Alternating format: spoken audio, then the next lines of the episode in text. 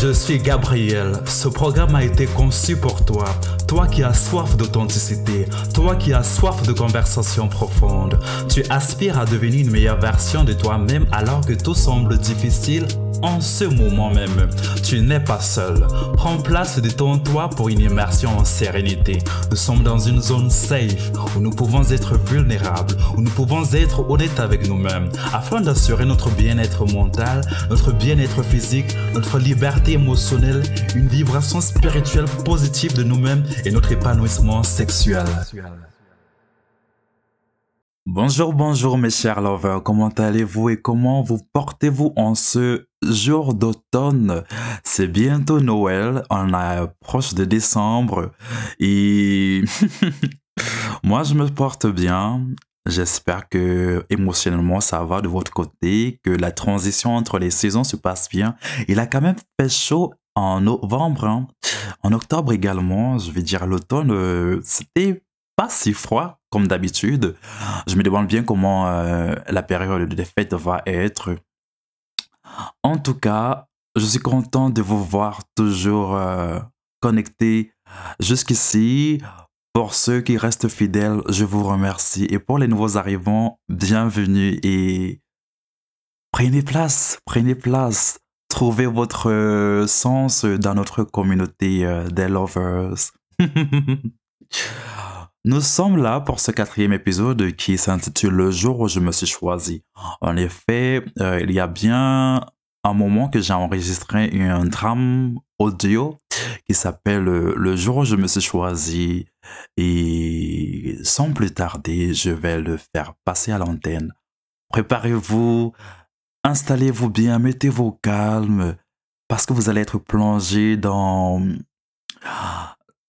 dans un univers qui est le mien, vraiment, j'ai voulu euh, véhiculer d'une autre façon mon message et puis mon expérience à moi. C'est parti. Disclaimer. Je souhaite montrer ma compassion à tous ceux qui ne peuvent pas vivre pleinement leur sexualité pour des raisons évidentes qui mettraient en danger leur vie.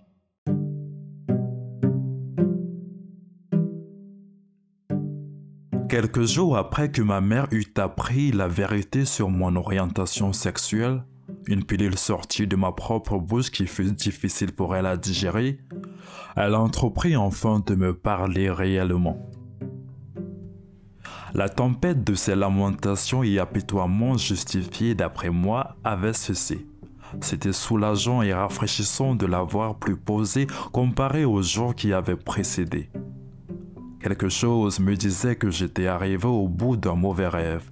Un mauvais rêve parce que durant celui-ci, je n'avais pas cessé de patauger dans cette mer de culpabilité qui crachait des vagues aussi vertigineuses que ses effusions fondées. Elle me demanda de la suivre et nous allâmes dans ma chambre.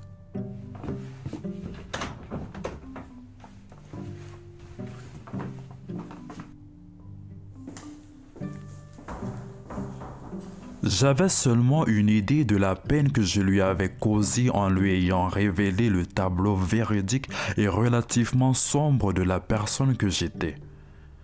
Je me souviens encore de ce moment lors d'une de ces effusions où sous l'emprise de l'accablante déception qui la saisissait, elle me dit tu es pire que ces enfants délinquants qui sortent tout le temps et dont on s'inquiète de ce qui peut les arriver. Eux au moins, ils font des bêtises et à un moment on sait à quoi s'attendre. Toi tu es ici, toujours présent, tu parais sage et pourtant, oh Seigneur, tu nous, tu nous pinces le cœur en nous annonçant le pire. Vraiment, je suis tombé des nues. Ma mère avait beaucoup été transpercée par ses émotions. Une fois dans ma chambre, elle s'assit sur le bord de mon lit et elle m'invita à faire de même. Et puis, d'un ton solennel et bienveillant, et on aurait bien dit qu'elle avait longuement réfléchi sur l'affaire, elle me dit Mon fils, tu sais très bien que d'où je viens, on n'accepte pas ce que tu me dis là. Tu aurais pu être bisexuel, comme on dit là d'ailleurs, mais tu es complètement la totale. Et quoi qu'il en soit, tu n'es sûrement pas le premier homme à l'être, mais as-tu déjà vu deux hommes ensemble chez nous? Je ne sais pas où tu as eu cette idée, mais c'est nous.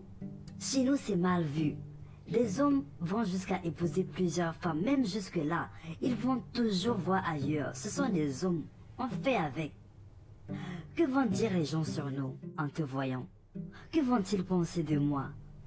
As-tu pensé à ta mère? Pense un peu à ta mère, mon fils. Une alternative est que tu pourrais toi aussi avoir une femme à la maison et par derrière faire ce que tu as envie de faire. Cela ne regarde que toi. Tant que, tant que les gens savent qu'à la maison, c'est une femme qui est là. Qu'est-ce que tu en penses?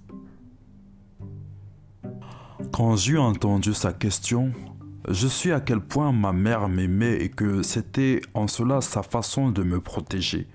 Un compromis qui me permettrait de maintenir l'image que tout le monde avait de moi et de garder mon image réelle sous terre. Pourtant, c'était ce que j'avais fait jusqu'ici, de garder mon image sous terre. Seulement, cela m'avait valu des années à traîner un méchant nuage de souffrance intérieure. Ce qui est certain, c'est que ma réponse à cette proposition était déterminante pour le restant de ma vie. Pendant un court instant, j'ai vu défiler devant mes yeux le long film de la vie qui m'attendait si je prenais le choix de suivre ce que ma mère me conseillait. J'étais le personnage principal d'une pièce de théâtre dont tout le monde sauf moi était le dramaturge. L'improvisation m'était accordée seulement parce qu'on avait pitié de moi.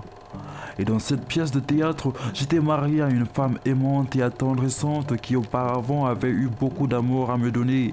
Mais maintenant, tout ce qu'elle avait pour moi était du mépris. Je n'étais qu'un parmi tant d'autres qui vivaient en attendant de mourir. Un parmi tant d'autres qui vivaient à l'extérieur mais étaient morts de l'intérieur. Un autre vivant parmi ces morts vivants. Au secours Sauvez-moi Tandis que le film se déroulait, mon attention fut soudainement détournée par le son de cette voix apeurée au fond de moi qui appelait à l'aide et qui me donnait l'impression d'avoir toujours été là. Pourtant, c'est seulement maintenant qu'elle devenait audible.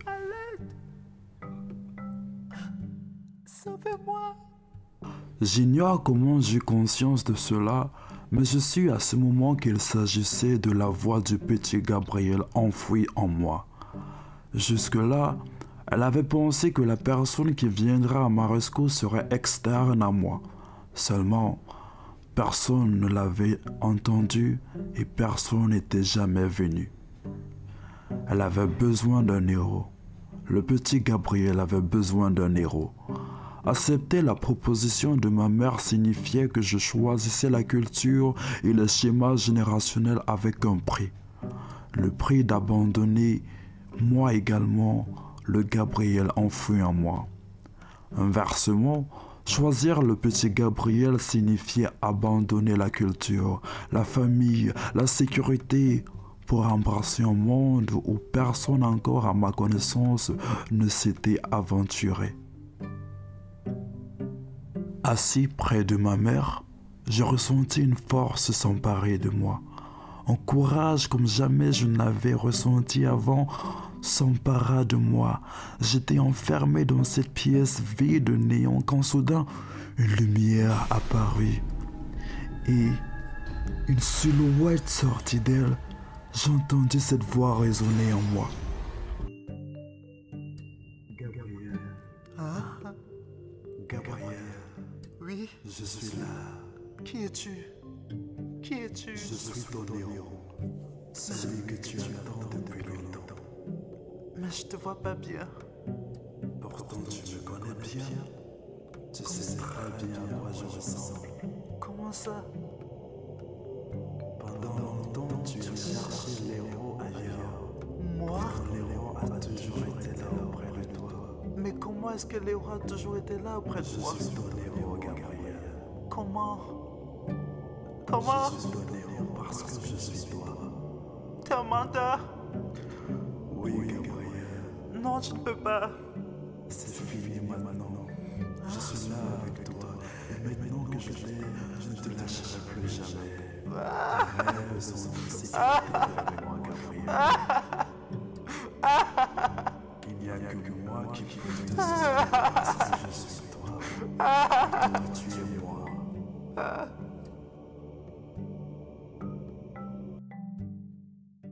Après la grande réaction qui venait de se dérouler à l'intérieur de moi, je fis un sourire désolé à l'extérieur et je dis à ma mère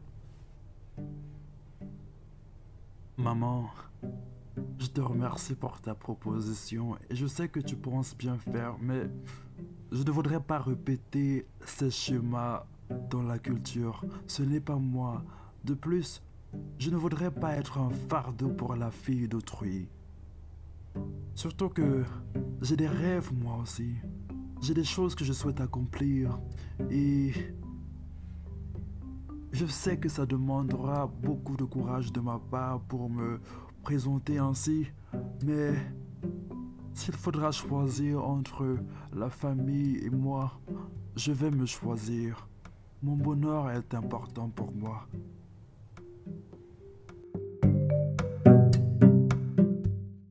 C'était le jour où je me suis choisi, un drame audio réalisé par moi-même où j'interprète mon propre rôle et celui de tous les autres protagonistes que vous aurez entendus.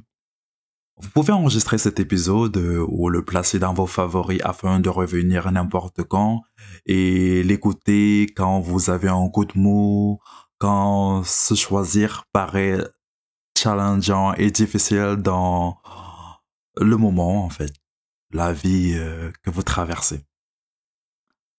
L'idée d'enregistrer ce podcast m'est venue dans mon désir de vous donner une expérience riche et variée à chaque fois que vous vous connecterez et vous déciderez de poser vos casques et écouteurs pour suivre The Divine Love.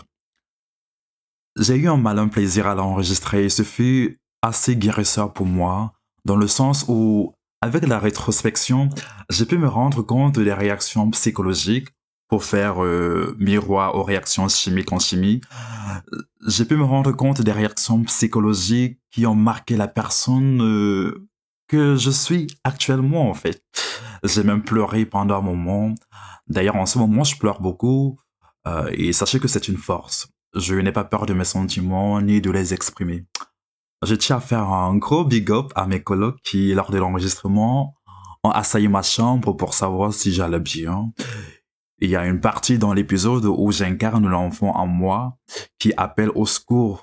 Et lors de l'enregistrement, mes colocs ont dû euh, penser que j'étais vraiment en danger et se sont précipités dans ma chambre. Et c'était trop cute de les voir euh, s'inquiéter pour moi. Mais on s'est tous regardés et nous avons éclaté de rire à la réalité de la situation. Vous aurez compris que le thème d'aujourd'hui est se choisir soi-même, qui m'a semblé une suite évidente à l'épisode 3 qui portait sur s'aimer soi-même. Dans l'épisode 3, nous avons tiré de très beaux enseignements sur l'expérience de notre invité, Rafata, et je vais au cours de cet épisode m'appuyer également sur ce qu'on a tiré de cela pour construire euh, cet épisode sur se choisir soi-même.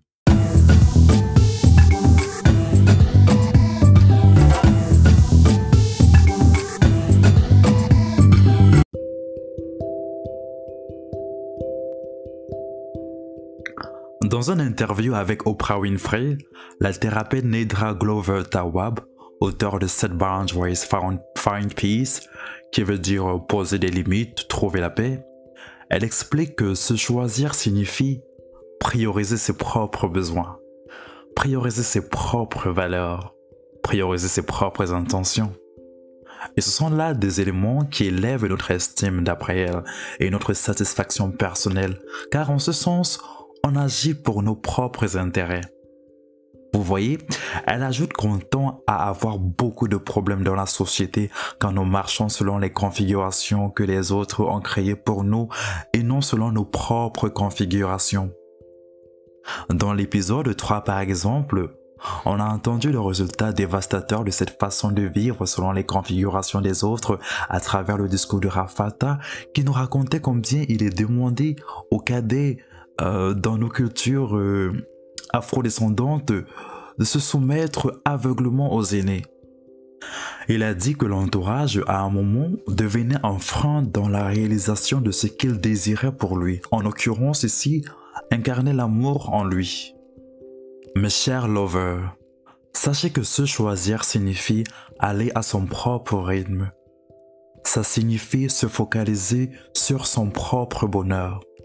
Ça signifie poser des limites pour soi-même et pour les autres et y rester rétif, intransigeant, récalcitrant pour que ce soit respecté. Se choisir, c'est aussi croire en ce qu'on est, en ce qu'on peut faire, quand bien même tout le monde est en désaccord. C'est réellement ça, se choisir. Alors vous allez me demander, comment peut-on se choisir? Eh bien, on est amené à se choisir à chaque instant de notre vie sur cette terre. Nous sommes exposés à cette question euh, entre nous et tout ce qui est extérieur à nous. Ça paraît comme un dilemme à entendre comme ça, mais certains ont la chance que leurs parents leur ont appris à s'aimer et à se choisir euh, très tôt. Mais ce n'est pas le cas, soyons honnêtes, de beaucoup d'entre nous qui sont issus des foyers africains. C'est rarement ce qu'on va trouver dans la société, euh, dans une société comme, comme celle au Cameroun, d'où je viens, ou comme celle euh, de beaucoup de pays en Afrique. Si tu es africain, tu dois reconnaître cet adage. Cela demande un village pour élever un enfant. Un adage qui illustre l'importance de la communauté dans la civilisation euh, africaine qui est une civilisation riche. Mais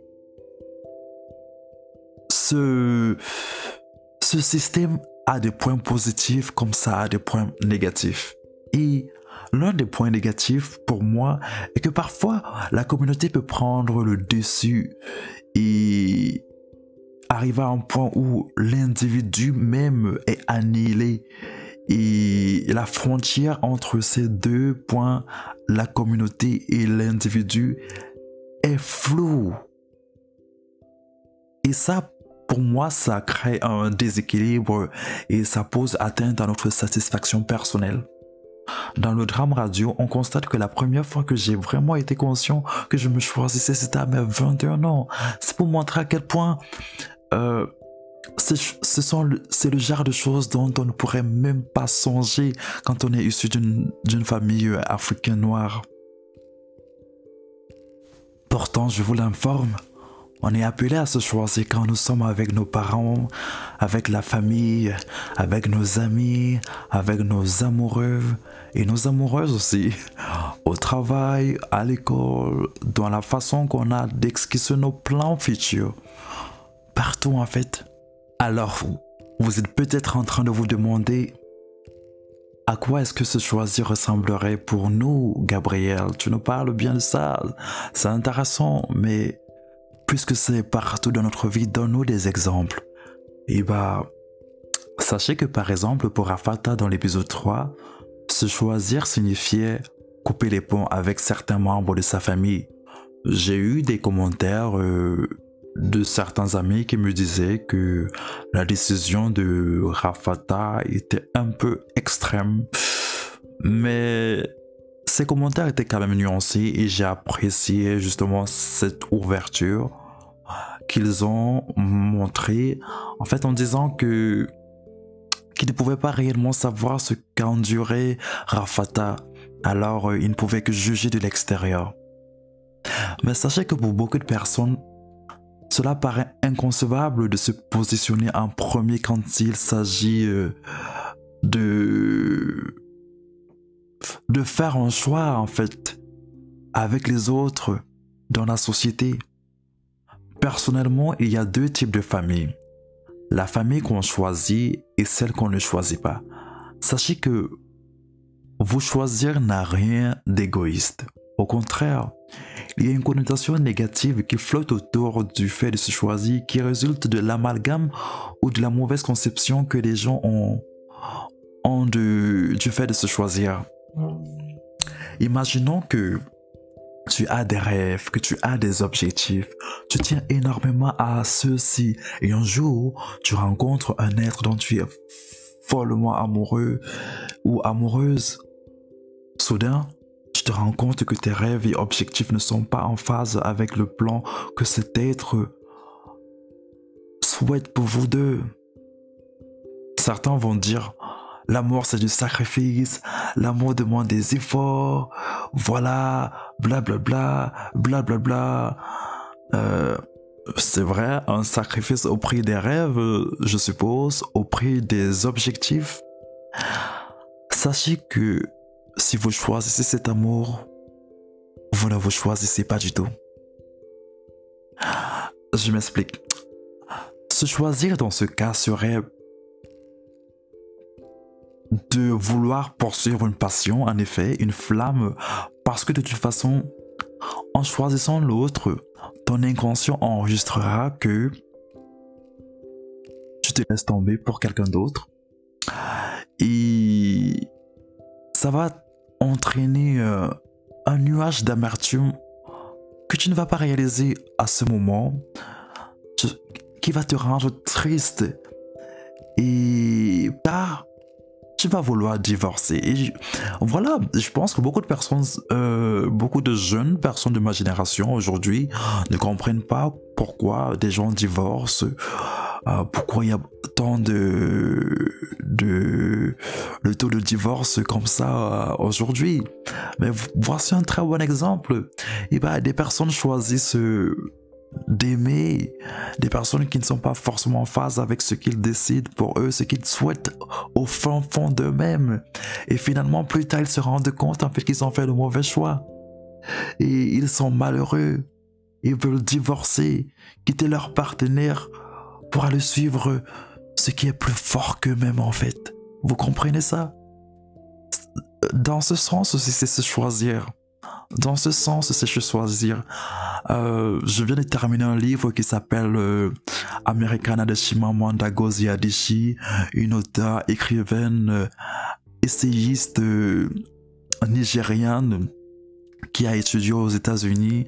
Elle est mondialement connue pour ses œuvres euh, littéraires et moi je l'adore.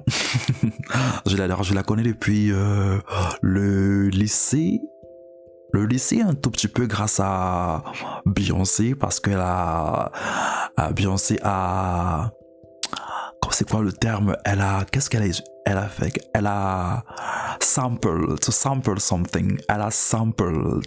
Elle a samplé du coup si je dois le dire en français elle a samplé euh, la, un discours de Chimamanda Ngozi Adichie qu'elle a donné dans un TEDx et sur le féminisme dans sa chanson euh, Flawless. Et je l'adore. Et après, arrivant à la, fac, c'est là où j'ai commencé à m'intéresser aux enjeux sociétaux en Amérique. Forcément, bah, puisque si on étudie l'Amérique, euh, il va falloir étudier la, euh, la race en fait. Parce que le concept de race est un concept très important de la culture euh, euh, américaine des États-Unis. Voilà. Et du coup, il y a le personnage. Bon, j'ai pas non plus envie de spoiler, mais hey. En fait, il y a le personnage de Ifa Melo qui est mon personnage préféré. Je me reconnais beaucoup dans la façon dont elle pense. Je vous encourage de lire ce livre, s'il vous plaît. Et venez me donner votre avis euh, sur, euh, sur euh, le sur Instagram, sur mon Instagram si vous voulez, c'est Gab G A B E D I O N 9 ou alors sur The Divine Love, je serai là pour répondre. Parlons des livres, j'adore lire. Et donc le personnage de Ife Melo quitte son copain Blaine. C'est avec ça d'ailleurs que le livre commence. Et cela la rend triste. il y a une citation sous, sous forme de question qui me touche profondément au passage de la rupture. Et le narrateur dit, comment peut-on re- regretter ce qu'on ne voulait pas?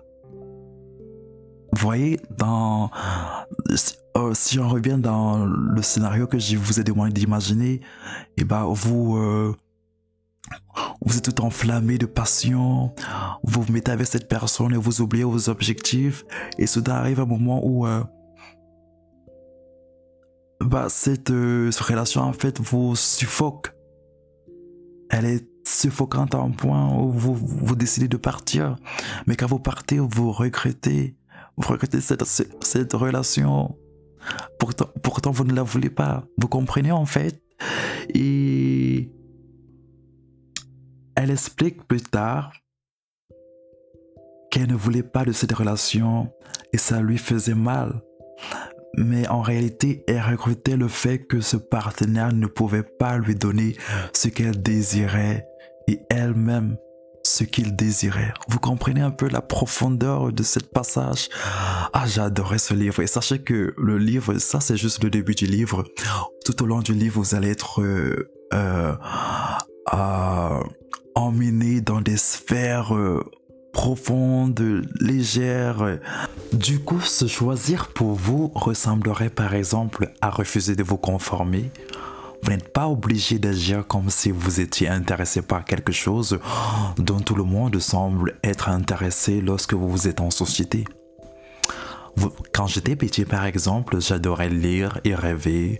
À l'adolescence, les autres garçons me traitaient bizarrement. Je me rappelle être venu euh, en France, les gens me disaient Pourquoi tu parles un vieux français? Voilà, on n'est pas en, en, en la période de Louis XIV, en fait. Et, et je me sentais si différent à l'ent- à l'entente de tous ces commentaires que je voulais à tout prix ressembler aux autres et finalement ça me faisait du mal à moi-même. Je n'étais pas en train de me choisir. Mais je ne savais je ne savais pas. Je ne savais pas ce que c'est que de se choisir. Je me rappelle une fois mon professeur de français qui m'appréciait énormément elle me parce que je faisais, le, je faisais le dur, je faisais le délinquant, je répondais au professeur et puis elle me dit Gabriel, pourquoi tu agis ainsi? Et à la fin, je me souviens, après que tout le monde ne soit parti euh, de la salle, je suis allé la voir et je lui ai dit Je veux juste ressembler aux autres. Waouh, elle a été touchée par ces mots et du coup, euh, ça s'est terminé à une, à une euh, séance de conseils, d'écoute, de vulnérabilité. Et j'ai beaucoup apprécié. J'ai toujours adoré mes professeurs de français. Enfin, pas tous, mais la plupart. Se choisir, c'est refuser des compromis réducteurs. Je vais prendre un exemple. Tu sais très bien que tu mérites un certain seuil de salaire. Et soudain, tu, tu réponds à une fiche de poste et ton employeur te propose un salaire qui est inférieur à ce que tu t'attends. Ou alors te propose un poste euh, où tes compétences ne seront même pas euh, euh, demandées en fait. Alors qu'est-ce que tu fais? Tu prends ce poste parce que tu es dans le désespoir? Ou alors tu décides de choisir et tu continues de faire tes recherches? Dans un autre cas, par exemple, tu, tu souhaites une relation sérieuse où tu vas être apprécié pour qui tu es vraiment, tu vas être vu à ta juste valeur et vice versa. Et tu rencontres une personne qui n'a que du sexe à te proposer. Qu'est-ce que tu fais? Est-ce que tu restes dans cette relation où on te traite comme un objet sexuel? Ou alors euh, tu restes à attendre que tu aies, que tu tombes sur cette relation où on te parle réellement à toi, on te connaît et il y a de la vulnérabilité.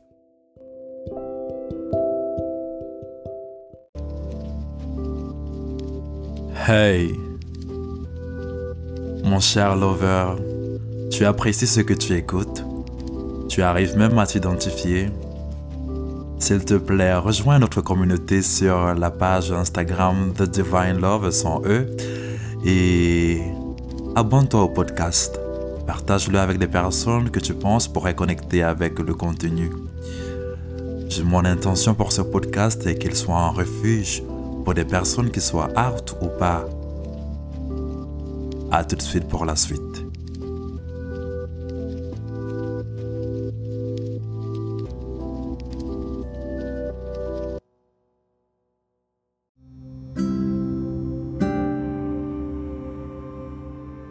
Je vais vous parler d'une histoire qui m'est arrivée euh, récemment et qui j'espère vous montrera à quel point euh, on peut se choisir à tellement d'instances euh, dans notre vie.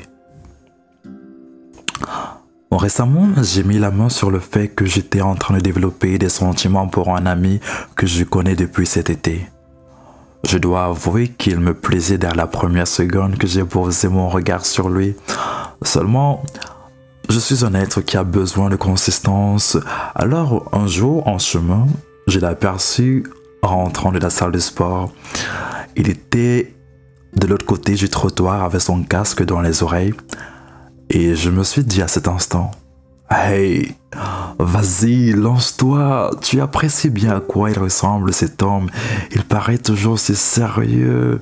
Il dégage un certain calme que tu apprécies. Alors, donne-toi les moyens d'avoir ce que tu veux. Alors, à cet instant, je me suis choisi je me suis précipité sans réfléchir à ce que j'allais lui dire et j'ai décidé de parler et tout est sorti naturellement.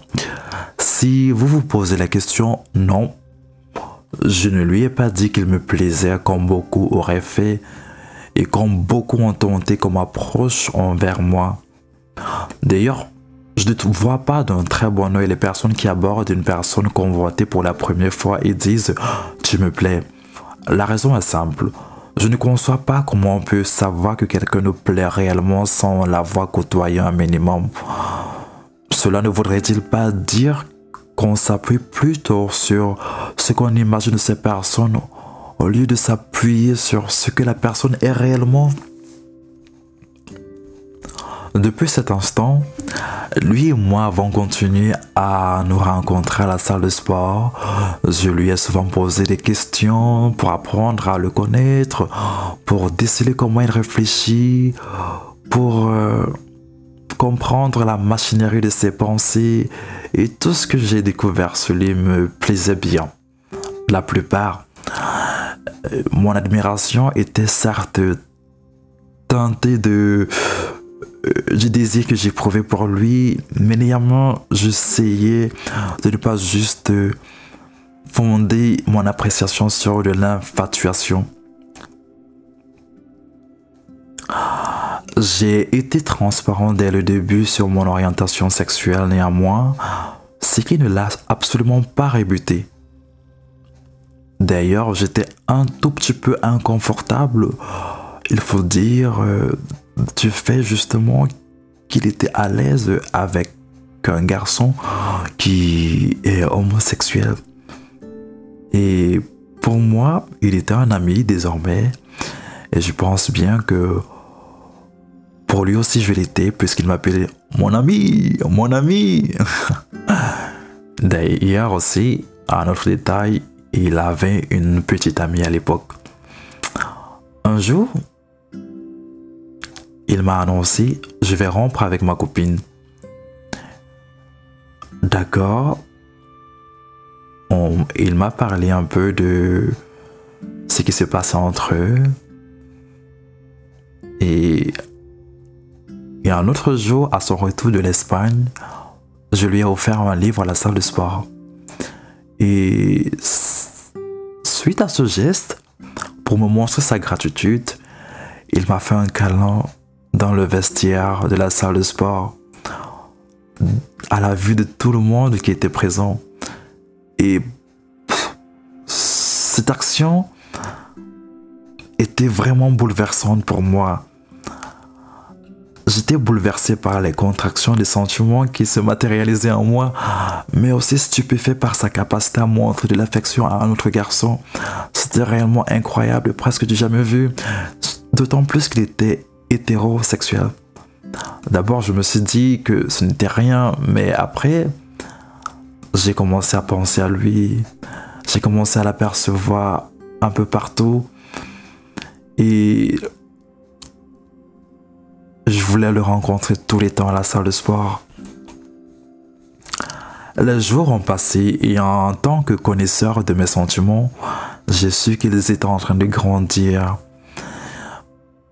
Je n'ai pas peur de mes sentiments ni de les exprimer et dans le souci de ne pas arborer ce sentiment qui aurait pu grandir jusqu'à ce qu'il soit trop lourd pour moi et que je ne puisse pas m'en débarrasser sans avoir la certitude qu'il pourrait m'aimer en retour, j'ai décidé de m'exprimer et je me suis choisi en faisant cela. Je me suis exprimé sur ce qui naissait en moi et j'ai beaucoup apprécié comment il a réceptionné. Ce fut un moment touchant qui s'est seulement passé par texto. Il était aimable et compréhensif. Il m'a dit des tendres mots sur comment il appréciait notre amitié. Dans l'épisode 3, Rafata nous dit Les réactions des autres envers toi-même sont le miroir de la façon dont toi-même tu te traites. À ce moment, ces paroles ont encore résonné en moi. Et car je me disais, si une personne est capable de montrer autant d'affection, ça veut dire que je m'en donne quand même assez. Voilà. Aujourd'hui, tout est frais. Je me sens chanceux de l'avoir pour ami. Et je suis fier car mon cœur a très bon goût quand même. J'ai l'impression que je ne ressens de une réelle attirance qui qui est mêlée au sentiment vraiment que pour des bonnes personnes. Hmm. Combien parmi vous peuvent témoigner des personnes pour qu'ils tombent amoureux qui sont des belles personnes? Ça devrait réellement être un indice pour juger l'amour que vous portez pour vous-même. Je sais que j'ai encore du travail à faire pour m'aimer encore plus et me choisir encore plus. Quand une amie à moi a lu le message que mon ami avait écrit pour moi, elle a dit Waouh, ce gars est si gentil, aimable. Je ne comprends pas qu'un mec hétéro puisse dire une chose pareille à un autre gars. S'il était gay, il aurait été parfait pour toi. Des paroles aujourd'hui dont je ne suis pas convaincu. Euh, mais je me souviens des jours après être sorti de la salle de cinéma, un soir où j'étais avec lui, et après qu'on se soit quitté, j'ai explosé en sanglots sur les quais de la gare de Châtelet jusqu'à la gare du Nord, marchant tout éploré, pleurant l'interaction que je n'avais pas eue avec lui et que je n'aurais sûrement jamais Seul avec moi-même, je me suis tenu les épaules comme pour me caresser moi-même. Je me suis dit tout bas, pleure mon bébé, pleure. Je me rappelle m'être demandé aussi si je regrettais mes sentiments, si je regrettais lui avoir révélé tout. Et je me suis dit non, je ne regrette pas. Je fais confiance en mon cœur. J'ai récité cette affirmation. Je m'aime et mon cœur sait reconnaître les bonnes personnes. Bien qu'il soit clair que mes sentiments ne seront jamais réciproques, du moins pas au même degré d'intensité, j'aurais bien aimé qu'au lieu de me dire seulement sort et par message, qu'ils me disent euh, je ne ressens pas la même chose que toi, qu'il soit clair vraiment sur les fondations de notre relation.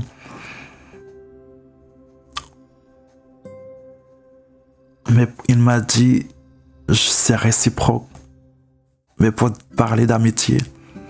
J'aurais aimé qu'au lieu de dire tout ce que je peux dire, c'est que c'est réciproque, c'est un privilège pour moi d'être ton ami, et bien qu'il ajoute à cela, viens on se voit et qu'on en parle, je suis là si tu veux en parler, si tu veux, sache que même si ce n'est pas moi, il y aura quelqu'un dans ce monde qui viendra et t'aimera comme tu le mérites. Il ne l'a pas dit. Il en a agi comme si de rien n'était.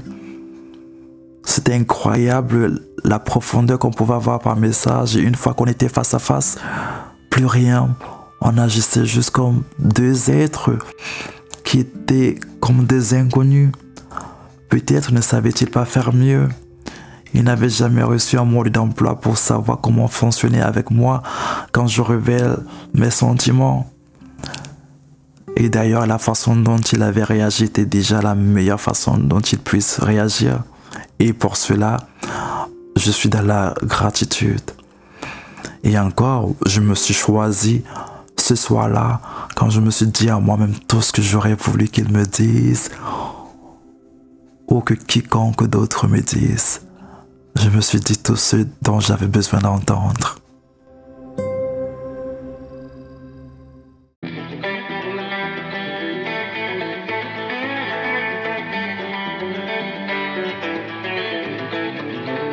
The Divine Love, c'est terminé pour aujourd'hui. Ce que tu es est réel. Ce que tu ressens est réel. Toi seul est responsable de ton bien-être. N'oublie pas. Tu prends la responsabilité aujourd'hui d'incarner l'amour divin qui est en toi afin de rayonner de ta paix intérieure. C'est en assurant cette paix par-dessus tout que tu seras en mesure de pouvoir assurer la paix de ceux autour de toi.